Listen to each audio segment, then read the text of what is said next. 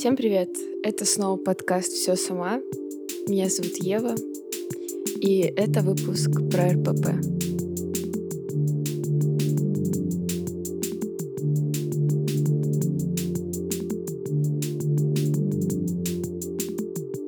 Дисклеймер. В этом выпуске будет обсуждаться диеты, будет обсуждаться вес, будет обсуждаться РПП, Поэтому, если вы чувствуете, что это может как-то вам навредить или спровоцировать эпизод РПП, то, пожалуйста, не слушайте.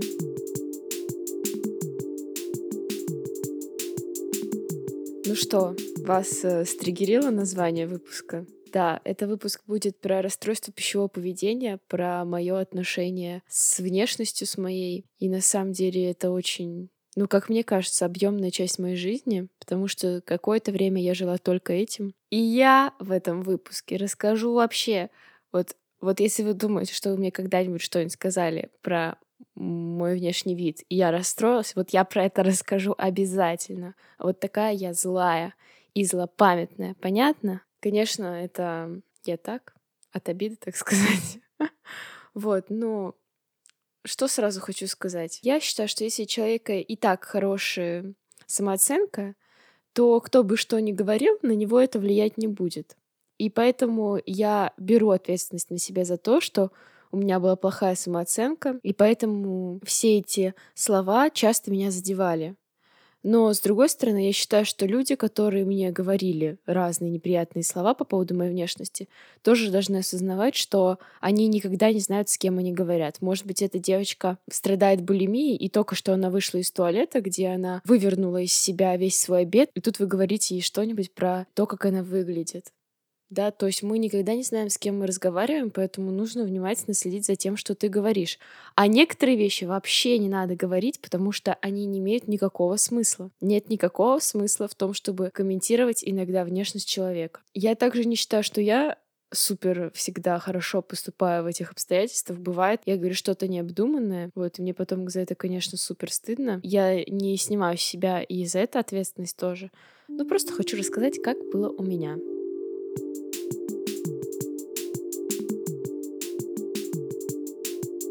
Вообще, если вы не знаете, что такое расстройство пищевого поведения, довольно странно, потому что, мне кажется, почти каждый человек, особенно в нашей этой ментальности, сталкивается с этим. Вот расстройство пищевого поведения, это я вам так зачитаю быстренько, теоретически. Это психическое расстройство, при котором отношения человека с едой имеют отрицательный характер. Это если очень коротко, да, но там есть столько разных э, тематику этого расстройства. Проблема не в питании, проблема в обсессии, которая вокруг этого появляется. То есть ты уже не просто э, ходишь, занимаешься спортом, ты уже отрабатываешь каждую съеденную калорию, все твои мысли только об этом. Ну, не все, но 80% там мысли твои только об этом. То же самое всем говорю, что это чисто мое личное мнение, сразу тоже. А, например, если ты там а, любишь э, интервальное голодание, да, ничего плохого нет в интервальном голодании, пока твои мысли начинают быть только об этом. И это, я считаю, самая главная проблема. Люди все разные, и им комфортно питаться по-разному. Но если вдруг вы понимаете, что это у вас забирает больше времени, больше сил, чем это необходимо, то это проблема. Да, Нужно это признать. Если вы сидите и все время думаете, чтобы вам поесть, когда вы уже поедите, чтобы вам впихнуть в себя, когда вы не голодны еще, это проблема. Простите меня, конечно, опять же, за мои такие вот все слова.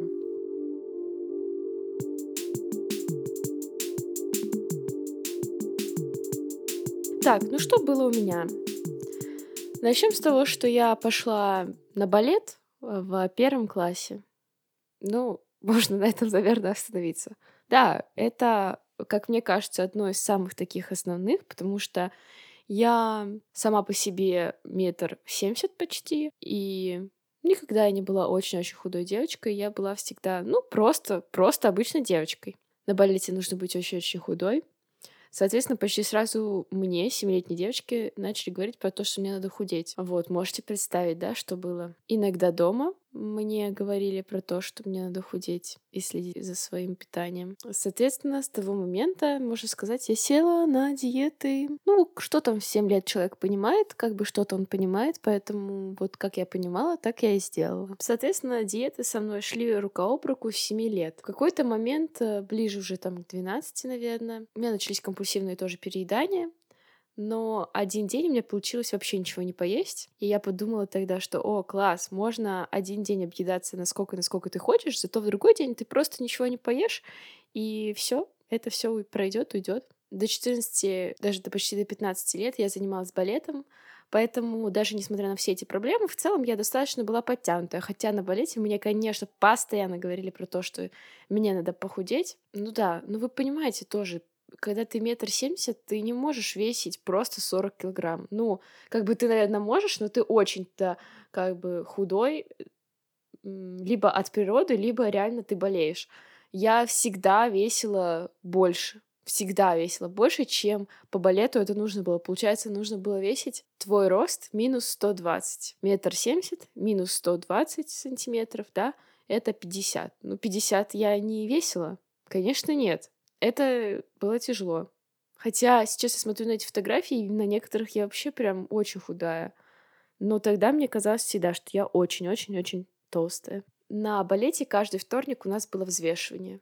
Ребят, каждый вторник я старалась не есть. Но когда ты думаешь о том, что ты не будешь есть, ты, конечно же, что делаешь? Объедаешься. И эти позорные моменты, когда все почти видят, сколько ты весишь. Это ужасно. Я даже сейчас рассказываю, у меня мурашки идут. Я ненавидела вторники. Я просто ненавидела вторники. Я надеялась, что я заболею, я надеялась, что я никуда не пойду, и я просто ненавидела вторники. В 14 лет я бросила балет, соответственно, я довольно быстро чуть-чуть набрала, и вы можете представить, что к 15 годам в целом я уже была таким подростком. Просто даже подростковая припухлость ко мне пришла. Я еще подстригла волосы, и, соответственно, в один год из э, типа супер конвенциальной красотки с длинными светлыми волосами, худой, я превратилась э, в подростка с короткими волосами очень. Такая у меня была стрижка, прям очень короткая каре. Ну, довольно полной девочки. Нет, ребят, что я говорю? Какой полной девочки? Я вот вам скажу, что я весила 70 килограмм в самый свой большой период. То есть, опять я сегодня просто очень много повторяю про свой рост, но неважно, да, что я была 170 ростом и весила 70 килограмм, и это был мой самый большой период. И все равно это не было так ужасно.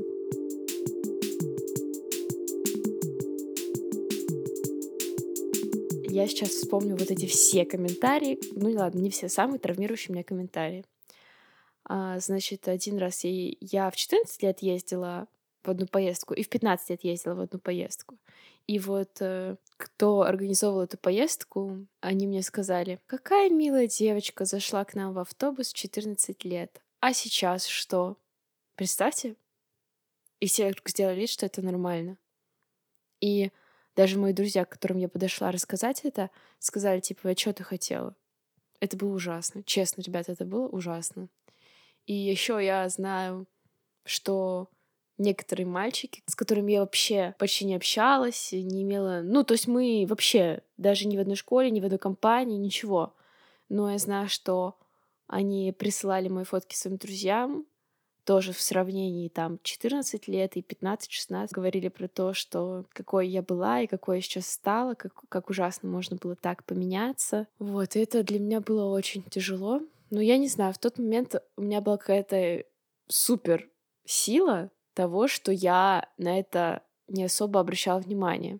То есть, да, до сих пор я об этом вспоминаю, потому что это такие самые ужасные моменты, которые были. Но я как бы расстраивалась, но забивала потом на это. Хотя, конечно, понимаете, это все отражается на мне и сейчас. Я помню, что в тот момент мне очень э, с этим всем помогала справляться то, что я активно вела Инстаграм, и я постоянно фотографировалась, и через фото я принимала свою внешность, такой, какая она есть. Да, может быть, где-то припухлая, где-то еще что-то. Я помню, я очень много фотографировалась, и меня все это устраивало.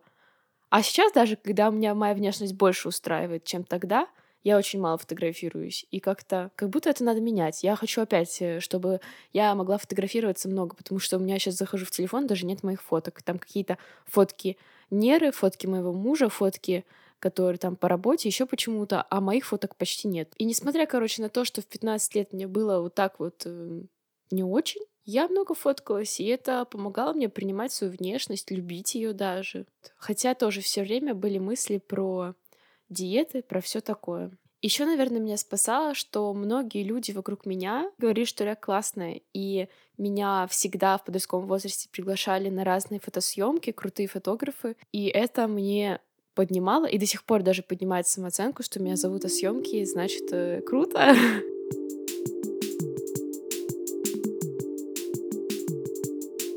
Ну что рассказать? Конечно, я... у меня были булимии приступы, но они были не очень серьезные, это было всего раза два. Больше всего, с чем я сталкивалась, это, конечно, дисморфофобия. Дисморфофобия — это когда вы подходите к зеркалу, и вы не понимаете, как вы выглядите на самом деле. Один день вам кажется, у, класс, я как бы такая подтянутая, такая такая красивая, а другой день вы подходите и думаете, так, ну что-то какой-то сегодня, не сегодня а вообще, я просто все, я урод. Тоже сразу сейчас хочу сказать про то, что я сейчас считаю, что нет какого-то стандарта красоты в том смысле, что ты красивый, если ты худой, там у тебя длинные волосы и еще, еще, еще, еще что-то. Нет. Для меня сейчас это абсолютно не так, потому что я вижу вокруг себя разную абсолютно красоту. То, как я мыслила в 14-15 лет о том, что такое красиво, это никак не связано с тем, как я мыслю сейчас. Дисморфофобия. Ну что вам сказать? Это когда ты приходишь в магазин, и ты не знаешь, какой у тебя размер. Ты берешь джинсы размера S и джинсы размера XL. Идешь в примерочную и не знаешь, какой размер тебе подойдет натуральное. Это не потому, что ты глупенький какой-то, а вот просто вот так. Или один день ты покупаешь футболку XS, в которой тебе комфортно, а другой день ты футболку размера XL, и просто тебе в ней так некомфортно находиться, как будто тебя все обтягивает. Вот так. В какой-то момент ты это не можешь поверить, но когда мне этот диагноз установили, и тогда я поняла, что на самом деле я реально не представляю, как я выгляжу. И, знаете, от этого стало как-то легче понимать, что если я себе сегодня в зеркале не нравлюсь, это не обязательно, что я так выгляжу. То есть это просто мое восприятие, оно меняется постоянно, но внешность моя от этого не меняется. Поэтому нужно больше доверять близким. Да не знаю, просто нужно искоренить из себя эти стандарты красоты. И вообще спросить себя, почему для меня так важно быть красивой? Что вообще такое красота? Почему меня, для меня так важно соответствовать этим требованиям? Неужели моя ценность, она только в этом? И да, я много лет верила, что моя ценность именно в этом. Неужели я не классная, не смешная, не, не хорошая подруга, не интересный человек? Почему я должна завоевывать всех только внешностью? Непонятно. И не важно, и не надо. Оказывается, люди любят тебя не за внешность,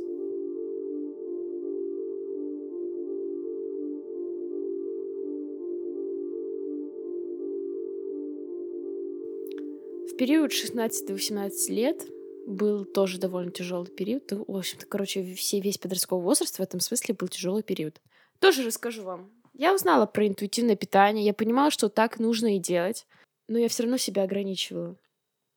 И в этот момент я вот поправилась как раз до самого своего большого веса. Потом я поехала в Турцию. И в Турции, конечно, я не могла себе ни в чем отказать. В Турции что было? Поспать, сходить к морю и, конечно же, поесть. Все, чего ты хочешь на шведском столе. И ребята, и я приехала не 70 килограмм, а 67. И каково было мое удивление, что я ела, что хотела, пила лимонад, не было никакой супер-пупер активности, и я похудела. И тогда я поняла, хм, кажется, это работает. Но что я сделала? Я села на голодную диету. И я ела один раз в день. На этом фоне я еще сильнее похудела. Это уже вот было в районе лет 17. Потом потихоньку я начала опять есть. Вес чуть-чуть подрос, но он стал таким, каким вот я теперь вешу всегда. Я даже не буду говорить, чтобы никого не триггерить тоже. И потом я жила, жила, жила, нормально ела, питалась. Потом наступил ковид. Это мне было 18 лет. И я опять начала... Ну, сидели все дома, и я такая... Не помню, короче, как так получилось, но я думаю, буду питаться один раз в день. И это был вот ненормальный абсолютно период, потому что я могла типа съесть одну конфетку утром и все. Или там, так как мне исполнилось 18, я могла решить, что вечером будем созваниваться с друзьями по зуму, и я хочу, например, выпить сидра, и тогда я не ела весь день, чтобы вечером выпить сидра и съесть пачечку чипсов. Ну, короче, crazy. Crazy, конечно. Так я тоже похудела до своего минимума. Минимум мой был 60 килограмм. Я тогда познакомилась с Лешей. Мы начали с ним встречаться. Я потихоньку опять восстановила свое питание. И опять пришла в ту норму, которая у меня обычно сейчас. Но тогда у меня был какой-то ужасный период дисморфофобии и депрессии, и я натурально, ребят, завешивала зеркала, потому что я не могла выносить своего отражения в зеркале. Представляете? Это вот было ужасно неприятно. Не знаю. Я был реально какое-то было состояние ужасное. И я даже пришла к Лёше в гости и завешивала а, у них дома зеркала, чтобы не смотреть на себя. Дома у себя завешивала зеркала. Не хотела вообще... Ну, с фото было мне тоже тяжело потихоньку вышла из этого состояния. Даже скажу, что самое такое, что мне обычно помогает, ну, так как я верю в Бога, я часто молюсь Ему, просто своими словами говорю про то, как я себя чувствую по поводу своей внешности, что я не хочу переживать об этом больше, чем необходимо переживать. И прошу, чтобы он мне в этом помог. Потом мне очень сильно помогает, э, как говорится сейчас, diversity, да, то есть э, я стараюсь отписаться в Инстаграме от тех э, инфлюенсеров, которые я завидую в плане внешности, и стараюсь подписаться на тех, кто мне нравится и кто примерно, например, такого же телосложения, как и я. И я такая смотрю, думаю, но они же тоже классные, красивые, активные, и получается, им это не мешает. Почему это должно мешать мне? И вот эта вот насмотренность постепенно помогает мне тоже справляться с этим. В терапии, кстати, я приходила с запросом по поводу своей внешности, но что-то не пошло у нас, потому что там были вопросы по типу «Что бы тебе в твоей внешности не хотелось менять?» И единственное, что сказала, брови. Как бы какой-то, честно, такой вопрос, он меня только вгнал в слезы. Нет, ну, может быть, дальше бы мне пом- помогло, но я, короче, не захотела с этим психотерапевтом дальше заниматься. Это как-то я сама справлялась. Потом я еще подписана на девушку, которая тоже болела РПП, и она сейчас ведет э, активный блог, потому как э, увидеть у себя РПП, что с этим делать, рассказывать тоже истории разных девушек, которые с этим боролись. Я сейчас скажу, как она называется. У нее телеграм-канал называется Твой Safe Space. Self-Love Диана. Сейчас у меня какой-то очень стабильный в этом смысле период. Бывают времена, когда я начинаю подзагоняться, но я уже сказала, вот что мне помогает. И сейчас я правда переосмыслила вообще важность внешности. Если раньше для меня это было очень-очень дико важно, то сейчас я правда думаю, почему я так на этом была и есть зациклена. А, разве в этом моя ценность? Нет, точно не в этом. Я уверена, что она не в этом. Да, это такой мой основной принцип.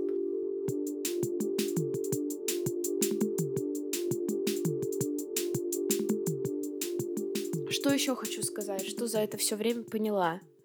Что даже если ты похудеешь, это не значит, что ты станешь себе нравиться. Дело не во внешности. Дело в твоем восприятии этого мира и себя в этом мире.